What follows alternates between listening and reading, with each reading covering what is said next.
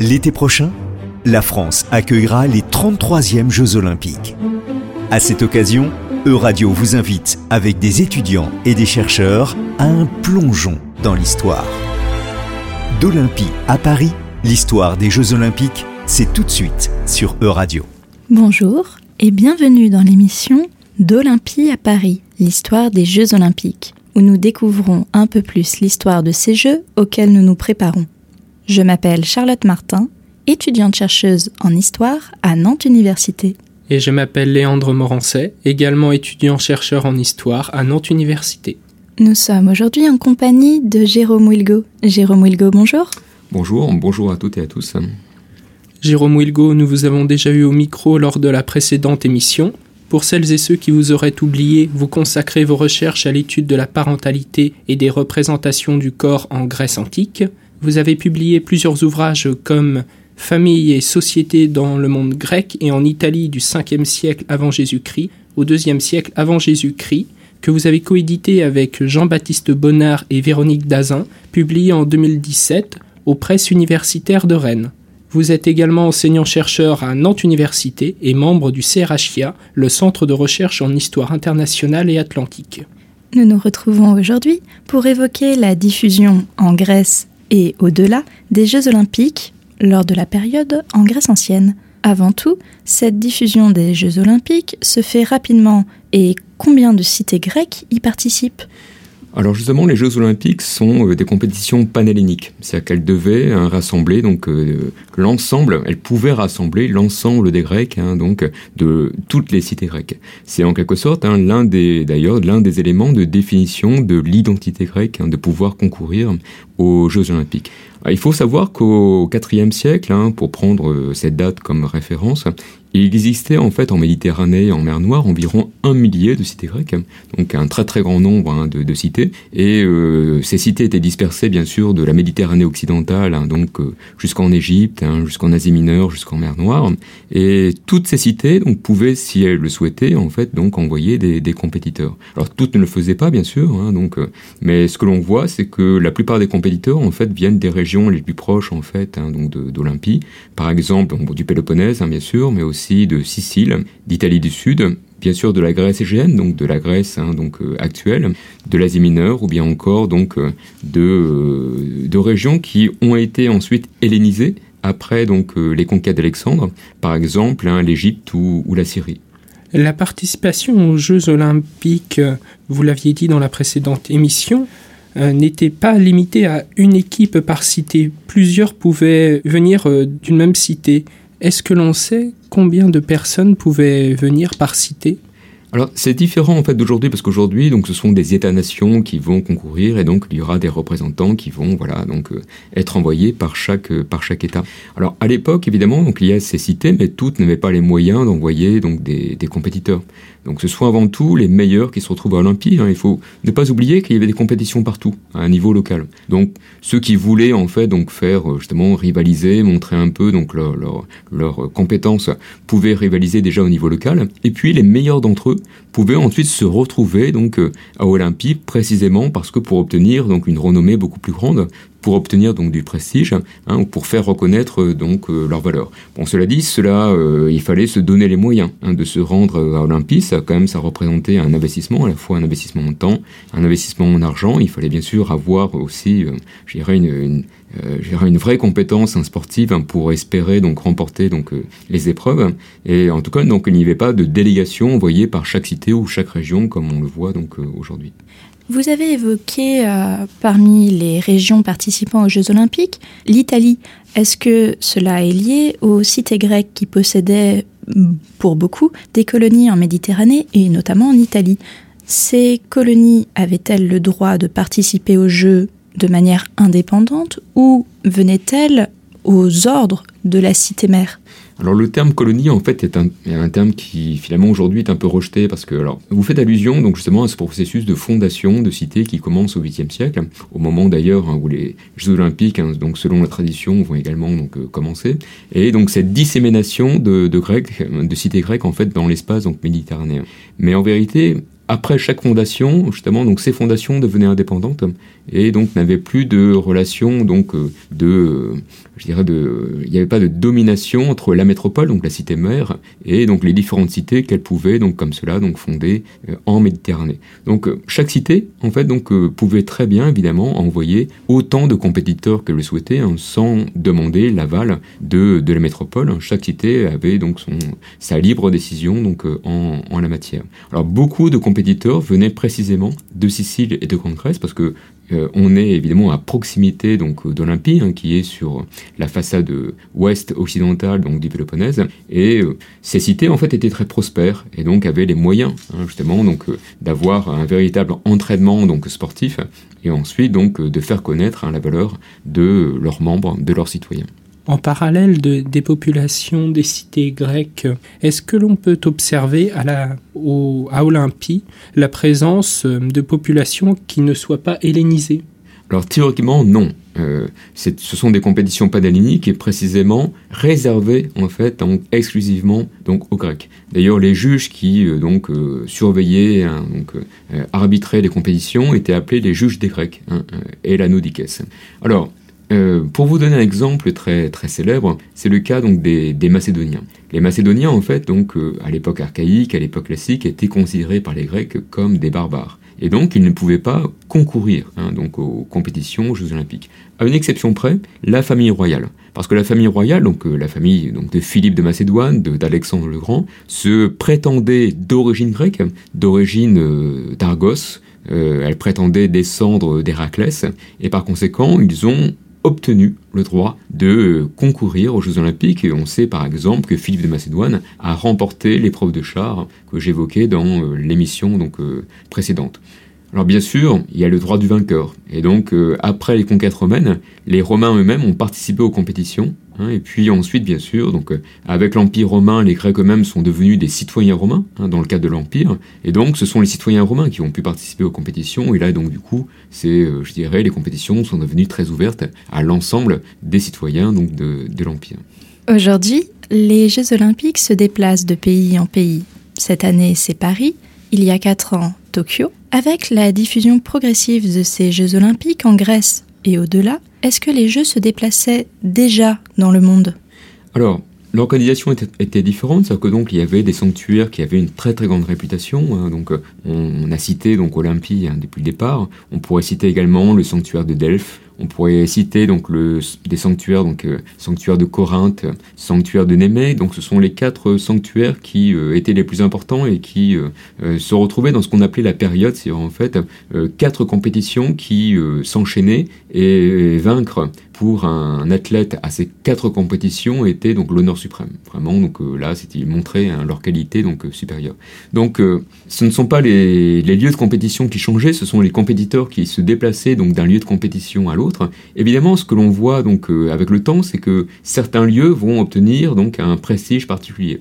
Donc, à l'époque classique, donc 5e, 4e siècle, hein, l'époque la mieux connue hein, donc de, de, tous, les concours les plus importants se déroulent en Grèce égéenne, donc euh, dans la Grèce hein, donc actuelle. Et puis, à partir de des conquêtes d'Alexandre, donc euh, ce qu'on appelle l'époque hellénistique, et ensuite à l'époque romaine, lorsque les Romains ont conquis donc ce monde grec, des concours ont été créés en Asie mineure, et puis ensuite en Égypte, en Syrie, et beaucoup, en fait, hein, de ces concours vont devenir très importants parce que précisément pour les, euh, je dirais, les puissances politiques de l'époque, c'était très important d'avoir dans leur, sous leur contrôle, justement, des, des, concours qui allaient pouvoir donc également faire leur réputation. Alors, on peut citer justement parmi donc les, concours qui ont été cités, euh, qui ont été donc comme cela donc euh, créés à l'époque hellénistique, les Ptolémaïas en Égypte, à l'époque où l'Égypte est sous contrôle macédonien. Donc les, les Ptolémaïas, c'est en fait les fêtes en l'honneur de Ptolémée. Hein, donc c'est le fondateur de la dynastie Lagide, et c'est Ptolémée II, donc le fils de Ptolémée Ier, qui va donc fonder donc ces fêtes en l'honneur de, de, de, son père, pour honorer en fait la mémoire de son père, et en fait c'est euh, le début d'un culte religieux, donc euh, d'un culte divin, euh, d'un culte royal donc divin donc en Égypte. Ce sont des fêtes religieuses, donc avec en fait toute une série de cérémonies religieuses, et parmi ces fêtes religieuses, donc des compétitions sportives, et euh, Ptolémée II a tout fait pour que ces fêtes et ces compétitions soient les plus belles possibles, les plus donc réputées hein, donc dans le monde grec. Et les sources donc nous en parlent avec un, une débauche de moyens, une débauche, hein, donc de, je dirais donc une organisation qui était vraiment donc la, la plus luxueuse possible donc donc à, l'époque. Ensuite, on va voir que les Romains également vont créer hein, des compétitions donc sur le modèle donc euh, des Jeux Olympiques et parmi donc le, la, enfin la première et la plus célèbre, ce sont les Sébastas de Naples. Donc Naples était justement une ancienne fondation grecque. Et donc c'est là que donc en l'an 2 de notre ère, donc euh, à l'époque impériale, vont être créés donc ces, ces Sébastas qui sont des compétitions qu'on appelle iso-olympiques, c'est en fait sur le modèle donc de, des Jeux Olympiques. Pourriez-vous nous expliquer comment des jeux aussi bien enracinés dans, dans, le monde, dans le monde grec et l'espace méditerranéen ont pu s'estomper? Alors, vous faites allusion, bien sûr, à la disparition donc, de, de ces jeux. Donc, euh, il y a plusieurs causes, hein, sans doute, qu'il faut euh, imaginer. Bon, il faut bien penser que, bien sûr, on a une très riche documentation, mais pour les époques, en fait, les plus récentes, cette documentation, en fait, devient, justement, donc, plus, plus rare. Parce que, bon, les, les on a, bon, vous savez, enfin, vous connaissez très bien en fait la, cause principale, c'est le développement du christianisme. Et donc évidemment, les sources se déplacent et vont avant tout donc nous renseigner sur justement donc l'histoire du, christianisme. Alors évidemment, la date la plus importante pour nous, c'est la fin du IVe siècle, avec l'empereur Théodose Ier qui va mener une politique en fait qui va affirmer que la seule vraie religion, c'est la religion chrétienne, et que les autres cultes donc doivent être abandonnés.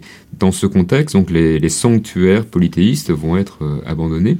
Et donc, bien sûr, donc le sanctuaire d'Olympie, puisque c'est un sanctuaire de Zeus Olympios, c'est un sanctuaire où était rendu un culte à Zeus. Cela dit, d'autres causes hein, sont sans doute euh, possibles.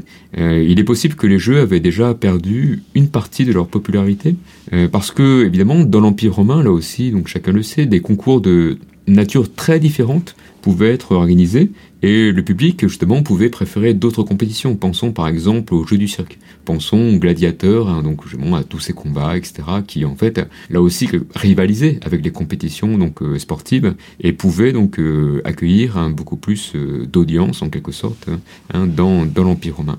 Et d'ailleurs, dans les sources littéraires, on voit des auteurs grecs qui se plaignent euh, du déclin des compétitions traditionnelles, hein, du déclin des compétiteurs qui ne peuvent plus prétendre justement à rivaliser avec les gloires du passé parce que voilà, euh, il y a d'autres, euh, euh voilà, d'autres, je dirais donc les goûts changent, hein, les goûts changent comme les goûts peuvent changer aujourd'hui. Alors cela dit, on sait que en Asie, hein, donc dans, on reste hein, dans l'Empire romain et puis donc dans ce monde grec qui a été euh, gréco-romain qui a été hellénisé donc à partir des conquêtes d'Alexandre, il y a des compétitions qui vont subsister sur le modèle des Jeux Olympiques jusqu'au VIe siècle. Et donc euh, voilà, ça dépend des régions, ça dépend donc de, la permanence en fait, hein, donc des, euh, traditions en quelque sorte hein, donc euh, anciennes, et bien sûr tout cela va disparaître hein, progressivement avec les évolutions religieuses.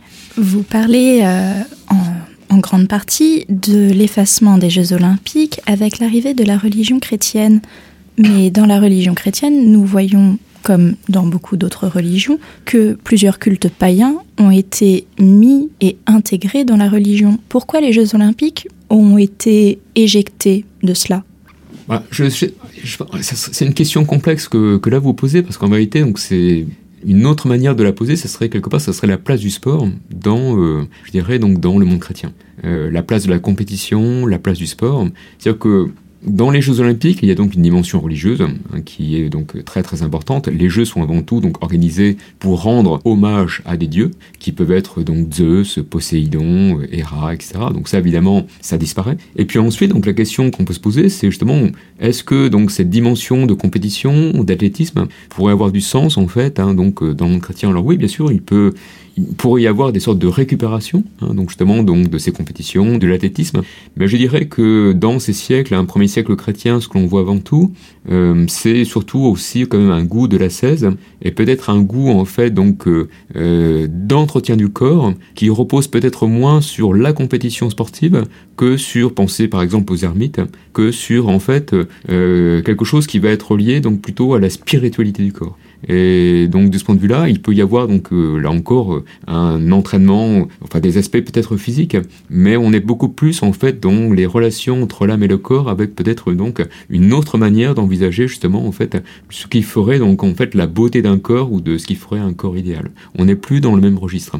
Euh, il est bien clair que dans les dans le monde grec, dans les Jeux Olympiques, il y a aussi donc justement une notion de ce que c'est qu'un corps parfait. Ce corps parfait, c'est un corps qui ressemble au corps des dieux et en particulier donc c'est la beauté du corps justement la beauté au sens physique. Et on connaît un compétiteur qui a été héroïsé donc après en fait ses victoires parce que précisément il était réputé pour sa beauté. C'est avant tout cela. Donc à la fois comme victorieux et puis comme ayant donc un corps beau, c'est euh, la beauté du corps, un corps beau, mais bon beauté du corps, c'est donc justement ressemblant au, corps des dieux. Bon évidemment cette dimension disparaît avec euh, les chrétiens. Euh, il n'y a plus donc cette similitude, cette ressemblance recherchée avec le corps d'un dieu qui en fait est un corps transcendant et par conséquent on est dans, tout à fait dans un autre registre, hein, donc des représentations divines.